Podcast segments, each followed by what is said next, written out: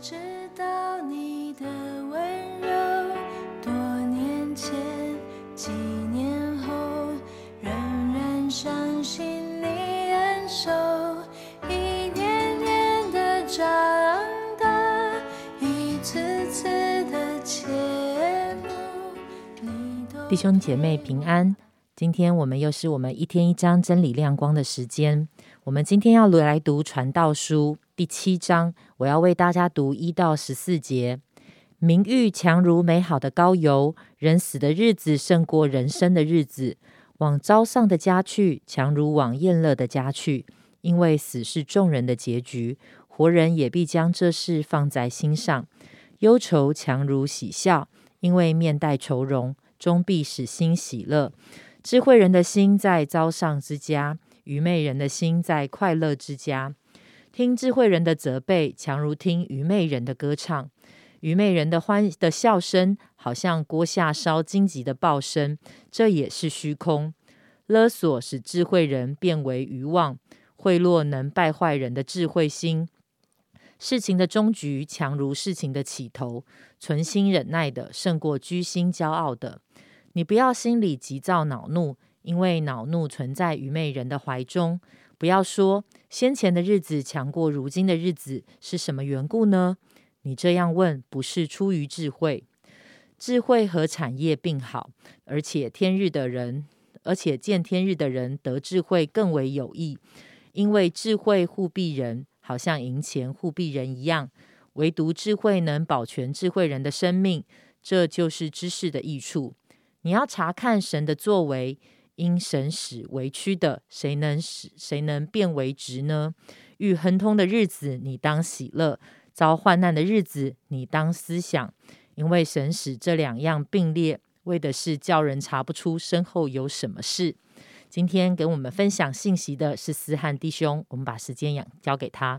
好，谢谢明山姐。那各位弟兄姐妹，大家平安。今天我们一起看的是啊《传道书》的第七章。那我在预备啊这次的那个真理亮光的时候呢，其实就遇到了一个挑战啊，就是一方面其实我对这卷书是就是呃《传道书》真的不太熟这样子，另外一方面就是我有时候读《传道书》会有一种好像就是每章的内容就是都差不多的感觉啊，就是会抓不到，会抓不太到就是传道者的思绪或者他的思考的一个逻辑这样子。所以我就想说，诶，到底是传道者的思绪，他是可能就是这么零散，所以就想到什么就写什么，还还是其实呢是，啊，我没有抓到哦重点，或是我没有抓住传道者的想法，所以这次呢，我就啊趁着这个机会呢，也找了一些资料，然后整理一下，跟大家一起分享，那希望可以帮助大家，也帮助我，就在读传道书的时候呢，能有更多一点点的收获。那一般来讲呢，传道书可以分成呢三大部分。那第一部分呢，就是从第一章，然后一直到第六章第九节，就是昨天的第六章第九节。然后第二部分呢，会从啊第六章的第十节呢，一直到啊今天第七章的十四节。哦，从昨天的第六章第十节呢，到今天的第七章第十四节，也就包含了今天呢刚刚明三姐帮我们读的这个部分，第七章的一到十四节。那最后一部分就从第七章的十五节，那一直到呃结尾这样子。那特别其实第二部分就是包含我们今天刚刚念的那个地方呢，是是很重要的。为什么呢？因为哦，在这边呢，传道者有把自己的一些信仰的信念啊放进来，作为一个承上启下的功能啊。这不是呃，也不是我见解啊，也不是我乱讲，是我看到他们研究的的是这样分享的。所以呃。可以了解了，如果我们可以透过这个部分的，了解诶传道者的信仰信念到底是什么，就可以帮助我们更多理解一点传道书。那这也是我们希望今天可以呃做到的目标，这样子。所以，我们还是必须要先看一下往前看一点，我们要看下第六章的第十节哦。所以大家可能需要往看到你前一天的经文这样子。第十节说，啊，第六章第十节说，先前所有的早已起了。名，并知道何为人，他也不能与那比自己力大的相争。第十一节说：加增虚浮的事既多，这与人有什么益处呢？十二节，人一生虚度的日子，就如影儿经过，谁知道什么与他有益呢？谁能告诉他身后在日光之下有什么事呢？那在这里呢，一般都认为第十节所说的包含说，诶，早已起了名，到底是被谁起了名，以及后面讲到说，他也不能与那比自己力大的，所谓的那是谁比自己力大呢？他们觉得都是指神呐，所以说是神起了名哦，是神是那位力大的，所以第十节表达的是一种过去发生的一切呢，都是神在掌权，并且这位神是哦远超过人，是强过人太多的。也就是如此呢，所以第十一节传道者就说：“加增虚浮的是既多。”这边可能比较好，或是比较呃浅白的翻译是“话语多，虚空也增多”，代表是传道者发现，因为自己怎么跟神的差距很大，所以他无论如何努力都没有办法用哦言语来完整表达这位神所创造的世界啊是运作的道理。那这个运作的道理呢，应该就。哦，不是我们讲的什么可能物理上面的太阳怎么转啊，什么诶什么牛顿第第几定律啊，他可能讲的是一种呃这个世界上面诶伦理啊、道德啊、与人互动啊、因果啊这些哦关系的道理。所以他说，反而他他没办法完整表达，所以这些言语有时候说出来的好像只是就是比方说说了个寂寞，就是呃了解越多，却发现自己。不不了不了解的更多了，所以讲出来好像诶有讲跟没讲一样这样子。那最后在第十二节的传道者一方面继续啊表达他对自己所知的渺小，就说谁知道什么与他有益呢？他这样讲其实是他其实就是一个反问了，其实说他他一直说没有人知道，同时他也感叹呢对未来的事情对未来的人啊毫无掌握的能力。他说啊谁能告诉他身后在日光之下有什么事呢？言下之意就是他觉得除了神啊就没有了，没有人可以告诉他。所以结合这三节呢，我们可以发现啊，传道者我觉得他所保持的一个信念就是，人跟神比呢实在太渺小，所知的也太少。不管在过去还是未来，人都没有办法呃自己掌握。那传道者的信念是不是哦就只是这样而已呢？其实不是哦，因为如果我们看见从第七章第一节开始，我们会发现说，虽然觉得。传道者好像他知道说，好像啊什么都没办法掌握啊，但是这并没有这样，并不让他就双手一摊啊，随便啊，什么都不管，他还是不断的尝试哦，做出比较。所以你看那个，我们今天第七章开就说说，哎，什么比什么强啊？呃，最啊比较好的是什么啊？所以还是有发觉，哎，传道者要尝试做出比较，他分辨什么是更好的，什么是更有智慧的。那哦，当然我们今天没有办法一节一节的。分享，但是我想表达的是说，这代表传道者一种心态是什么？心态是，就说虽然哦，过去未来人都无法掌握，诶，我们的知识很渺小，也没有办法做出绝对完美的决定，这都是对的。但是我们可以怎样？我们可以把握当下，做出相对好的决定，或者是说，在这个情况下，我们觉得比较好的决定。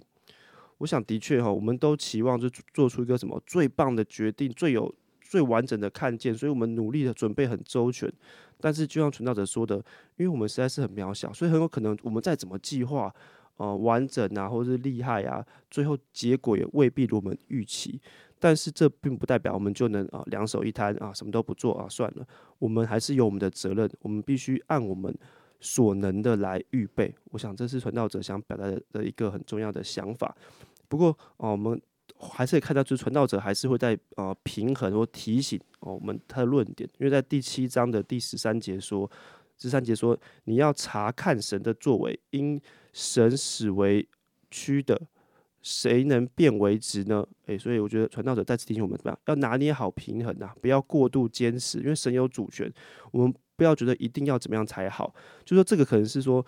的确那很好，并不是你以为的好。不好，那可能很好，但是却不是神现在所计划，却不是神目前他要行的。所以说，因神使为去的，谁能变为之呢？还要我们学习这边讲说，要查看神的作为。然后在第七章第十四节说：遇亨通的日子，你当喜乐；遭患难的日子，你当思想，因为神使这两样并列，为的是叫人查不出身后有什么事。所以传道者也提醒我们：，诶，既然神的旨意是这么的奥妙难测，那我们也是有时候也要放下打破呃砂锅问到底的精神啊。就是遇到亨通的日子呢，不要去计较，诶，为什么会亨通？他做了什么好事吗？他是他有很很敬畏神吗？还是怎么样？说有时候你不要太执着，你就喜乐就好了。然后说遭患难的日子呢，你也不一定要坚持找出理由原因啊，就是说啊，为什么会这样？一定是什么什么什么？因为呃，有可能会发现，诶，的确找不出什么原因，而是他说他这边传道者说呢，你在患难的日子呢是思想，诶，神在当中有没有什么心意呢？这个心意不是为什么我会这样，而是神这样做有什么要我学习什么，有什么想法吗？好，那就我大概就分享到这边。那希望透过啊今天的分享，能够帮助大家有更理解一点传道书的内容。谢谢。谢谢思翰的分享，我想真的帮助我们对于去理解传道书又有一个概念。好，我想很多的时候，当我们读起来，我们只会觉得里面讲到了很多的虚空。但是如果一切都是虚空，是没有意义的。那圣经为什么会留下这样的一卷书？上帝透过这一卷书，其实也在教导我们明白一些的事情。好像当我们看到很多的事，觉得诶，跟我们正常的常理觉得很不一样。很多的时候，在当中，我们要更细微的去查验。神的心意，好像刚才思涵在前面提到的，好像对于过去所发生的这些事情，未来的事情，很多的时候我们知道的很少，我们很渺小，我们的能力很有限。那在这样的一个过程中，会是使我们的心觉得，我们更要来依靠这位全能的主，跟敬畏他，还是既然是这样，我的生命就变得毫无意义？好，那现在我想，真的好像很多在现在的有的时候，我们看到一些社会环境，讲到一些的年轻人，好像丧失了生命当中的一些意义和方向，好像他的生命就是一天过一天，好像对于人生没有什么热情跟目标，好像我觉得其实这不是圣经的一个角度，好像帮助我们，也许整个。的环境，我们常常觉得是很虚空的，是没有意义的，好像都会过去。但是，其实，在传道书里面，却也给了我们一个想法，是我们很积极的，也活在相信当下，好像做我们所能做的。预备我们所能预备的，也许面对一些的难处，好，他也提醒我们，呃，很多时候我们都觉得我需要一个理由，需要为什么，但是很多的时候，我也就是把这一些交托给神，使我们可以仍然来过这样的一个在世的日子。求神把这样的一个智慧赐给我们。好，我想是传道书是属于诗歌智慧书。好，那真的有一些的智慧，也许在我们现在的不同的阶段，我们所体会的也有限，但是求神帮助我们。能够越来越明白，亲爱的主，亲爱的主，我们实在来到你的面前，就要承认我们何等的有限，我们的智慧很有限，我们所知的有限，我们甚至对你的话语，主你所要教导我们的，我们所能领受的也很有限。主耶稣，但是谢谢你，因为我们却能够很有把握的一件事是，你是那位全能的创造主，也是那位爱我们、与我们同在同行的神。主，因此。不论我们在面对现在的一个环境，我们的里面会发出怎么样的一个感叹跟无意，